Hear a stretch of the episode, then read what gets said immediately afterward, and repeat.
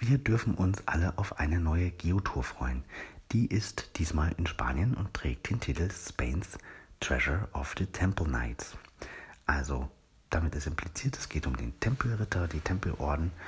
Ähm, es ist Spaniens erste Geotour. Sie wird bis zu, nein, nicht bis zu, sie wird 148 Geocaches umfassen und jetzt noch im September eröffnet werden.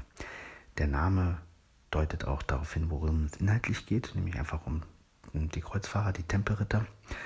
Ähm, könnte ganz spannend sein, denke ich.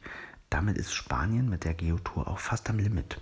Denn 150 Geocaches darf eine Geotour maximal umfassen. In Hannover ist es so, dass das sukzessive geschieht. Das heißt, da kommen jedes Jahr einige Geocaches dazu und so auch diese Woche wieder.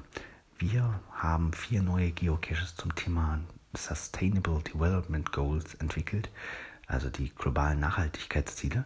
Und diese Geocaches sind seit gestern alle montiert. Gestern gab es einen Pressetermin und die sind jetzt auch schon zu finden auf hannover.de.